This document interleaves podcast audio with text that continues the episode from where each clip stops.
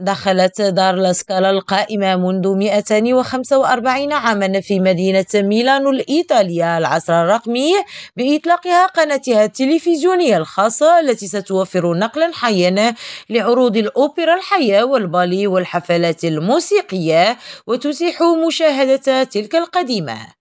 وتبدأ القناة بثها في الرابع عشر من فبراير بنقل حي لعرض صلاة الغروب الصقلية لفريدي لكن أرشيف العروض القديمة أصبح متاحا اعتبارا من اليوم. وقال مدير لاسكالا دومينيك ماير في مؤتمر صحفي نريد أن نكون قادرين على الوصول إلى كل منزل أينما كان.